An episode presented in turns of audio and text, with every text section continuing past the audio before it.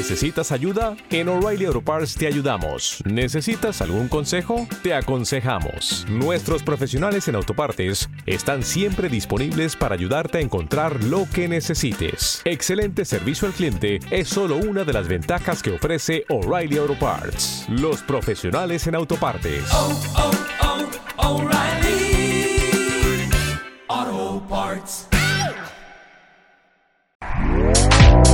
Este podcast forma parte de Evox Originals. Disfruta de este avance. Luces en el horizonte, con Luis Martínez Vallés.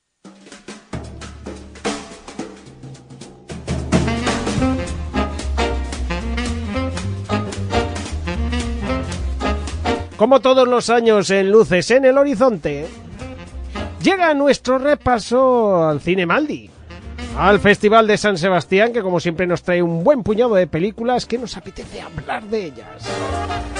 En esta edición número 70 tenemos muchísimas, madre mía, muchas cosas, muchas cosas interesantes eh, para hablar con vosotros.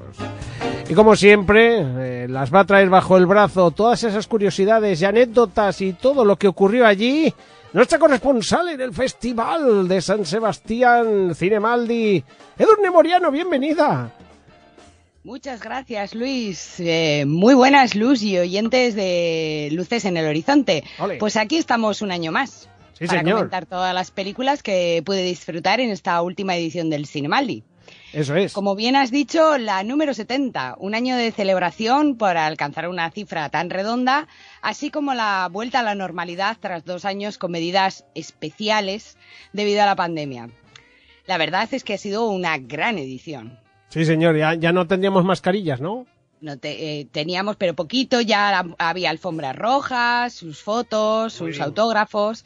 Aunque es verdad que esperamos haber visto más estrellas desfilar por Donosti, pero imprevistos de última hora, como el de Glenn Close, que por una emergencia familiar no pudo venir a ser la presidenta del jurado oficial, así como muchos rodajes en curso, porque claro, todo empezaba a estar a tope, pues finalmente pudimos disfrutar de solo pudimos disfrutar de dos premios Donosti, estaba pensado que iba a haber mar, pero pedazo grandísimos precio- premios Donosti, a mi parecer.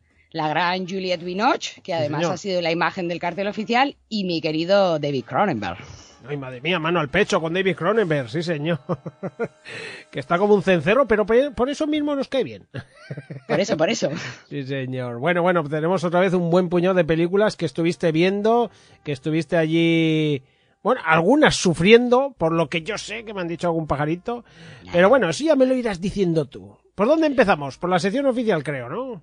Sí, como siempre empezaremos por ahí y si no he contado mal, creo que son 53 cositas lo que vamos a comentar así Casi rápido, nada. rápido. Casi nada. Bueno, Así pues. que arrancamos, arrancamos. Sección oficial. Dale, dale a la primera que nos vamos a por una película española que, que es de estas eh, que son potentes y que arrastran a bastante público.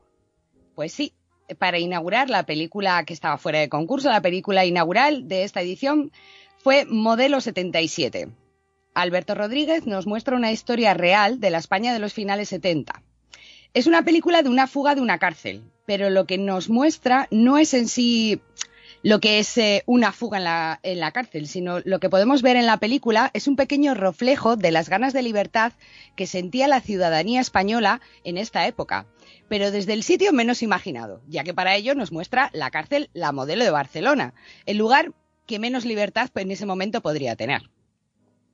Claro. Y la verdad es que hay escenas muy impresionables. ¿eh? Eh, La gente que le da cosa, pues habrá momentos que se tenga que tapar un poquito. Pero bueno, como curiosidad que vimos en la que nos comentaron en la rueda de prensa, he de deciros que el proyecto lo empezaron en 2005 ¡Wow! pero no encontraban una cárcel donde rodarla. Y bueno, lo fueron dejando por ahí y en 2020 retomaron el proyecto y como la modelo se había cerrado en 2017, pues oye, que consiguieron los permisos y la han rodado en la propia cárcel. mira. Aunque tuvieron que hacer bastantes reformas porque lógicamente la modelo de la 78 y la que se cierra en 2017, pues no es eh, la misma. Claro, claro. eh, a lo mejor salía una bombilla de, de LED y eso no podía ser. Pues no. Y Como otra curiosidad, en la película hay extras que eran presos en el 78 en la modelo. Cuidado, madre mía, ahí están los extras. Qué bien lo hicieron los extras. sí, señor, sí, señor. Y nada, no os cuento más. Eso sí, no es una película de una fuga de una cárcel, ¿vale? Es una película que refleja la sociedad. Que hay gente que se enfadó porque decían que como que está resuelta muy rápido. Y no, es que no va de eso la película. Claro, es que os enfadáis por todo, madre mía. Ay, ay, ay. Bueno, yo la tengo apuntada, eh, quiero verla. Me gusta mucho la gente que hay detrás de esta película. Tanto el director como varios de sus intérpretes, sobre todo Javier Gutiérrez, que me parece un maquinón. Y nada, nada, la veré. Los próximos días la pienso ver, eh, Edurne, así de claro te lo digo. No he podido ir al cine, pero eh, la veré. Bueno, nos toca Runner, la siguiente. Bueno, pues quizás la película, de, uy, perdón, quizás la película sea lo opuesto al título. Adiós. ¿Vale? No por su ritmo, que es bueno, también es lento, sino porque es una película que requiere una lectura pausada, de esas que necesitas reposar en la mente. Me cago en cuidado. A ver. ¿Vale? Obtuvo el premio especial de jurado y es que es eso. Yo en primer visionado dije, ¿qué he visto? Y cuando pasa un poco, dices, ah, pues Mm. igual no estaba. Pero bueno, digamos que no es muy para todos los públicos. Esta es de las que te deja ahí el cerebro trabajando, ¿no? Sí, terminas y dices, pues vaya, pero luego como que te viene a la cabeza y dices, anda, mira. Hmm, vaya, vaya.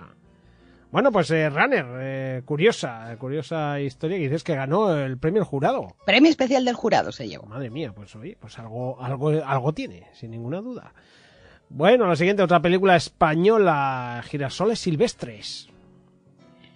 Pues Jaime Rosales nos trae a Julia, interpretado por una gran Ana Castillo, y los hombres que van pasando por su vida.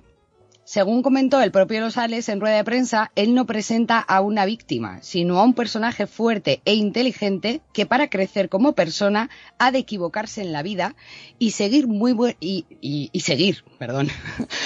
Eh, la verdad es que la película tiene muy buenas interpretaciones, a destacar la ya mencionada Ana Castillo y Oriol Pla, que le toca el personaje más complicado, quizás, así como Manolo Solo, que con un papel pequeñito, haciendo de padre, pues está magnífico, como de costumbres. Bueno, nos la recomiendas entonces.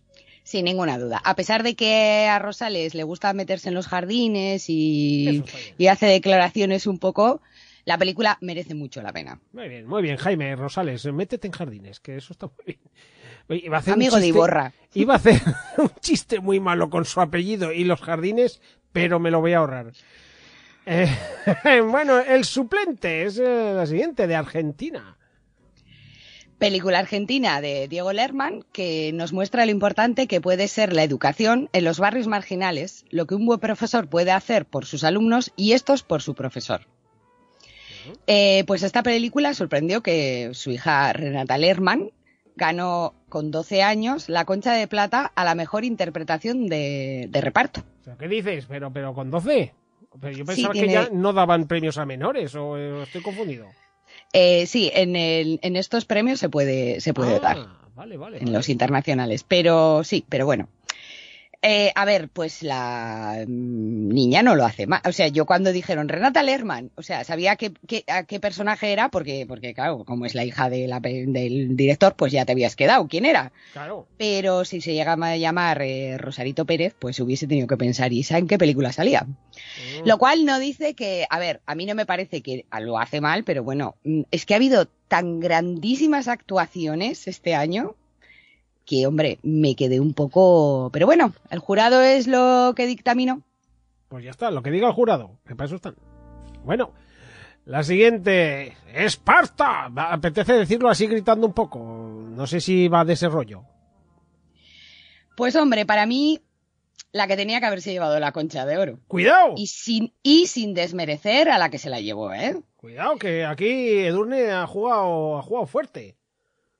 Pero quizás el jurado no se atrevió debido a la polémica con la que llegó al Cinemaldi la película. Ah. que gracias a que el festival para estos casos es muy firme y si un juez no dice lo contrario, si la película estaba programada se muestra, que es más, posteriormente ya ha salido, o sea, ya se ha ya se ha resuelto el caso y no hubo ningún tipo de abuso ni nada por el estilo. Es una leyenda que empezaron a. Ah, porque te iba a preguntar qué tipo de polémica era. Eh, pues, eh, pues la historia es esa que eh, se acusó a Ulrich Seil, que es el director de la película, que si había habido abusos a menores durante la película y demás. Y la mm. pena es que él, por no, por no hacer más ruido, digamos, con toda esta historia, pues finalmente, aunque iba a venir a Donosti, no vino y nos quedamos con las ganas, ¿eh? Y malamente, mm, esa gente que malmete, pues eso. Pues pero, pero bueno, la película la pudimos ver. Como le gusta a la gente hablar de lo que no sabe, hombre. Pero dejando todo esto aparte, yo, para mí la película mm, me parece que es de las que, eso sí, hay que cogerla un día bien, ¿eh? Sí, porque no es de un, canto a la alegría, ¿no? No, porque eh, la película es una espectacular forma de mostrar sin juzgar, sin juzgar, una sociedad. Hace que te autojuzgues, porque desde un principio sabes que el protagonista es un pederasta. Adiós. ¿Vale? Pero por momentos sientes que él es el bueno de la película. Es de esas películas que te remueven por dentro. Madre mía, que te hacen ponerte al lado del monstruo. eh, sí, porque tú, o sea, tú intuyes y tú sabes que es que ese hombre, pero, pero es que porras, empatizas. Vaya. Y hay momentos y situaciones que dices, pero si es que es una bella persona pero sabes que no es una bella persona. Entonces, está bien, está bien. Al final es las cosas en la vida no son ni blanco ni negro. Sí, sí, hay muchos grises, desde luego. Y, y es, está muy bien, muy bien. Eh, si no estoy equivocada, creo que se estrena, la va a estrenar Filming en España junto a, en teoría es la segunda, es una segunda parte de una anterior que ha hecho. Creo que se van a estrenar las dos por primavera, una cosa así, en cines. Y de verdad, mmm, si podéis, además esta yo creo que si vas al cine además todavía es como más impactante. Hay en silencio, en una sala, no hablas con nadie, no la puedes parar, la tienes que ver toda del tirón. Sí, sí, no puedes respirar, claro. Yo, para mí, o sea, sin ninguna duda. Este hombre, no sé si le conocéis, eh, hace películas como muy raras. No sé si conocéis una del sótano, que aparecen sótanos alemanes y buscarle, buscarle. Ulrich Seil. Pues Buscar a este director que tiene cosas muy extrañas, pero que al final te comen un poco el tarro, las cosas como son. Apuntamos Esparta para pasarlo regulero, pero dejándonos una sensación de...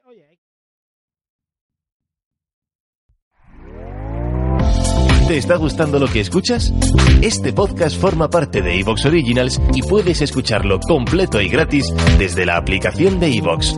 Instálala desde tu store y suscríbete a él para no perderte ningún episodio.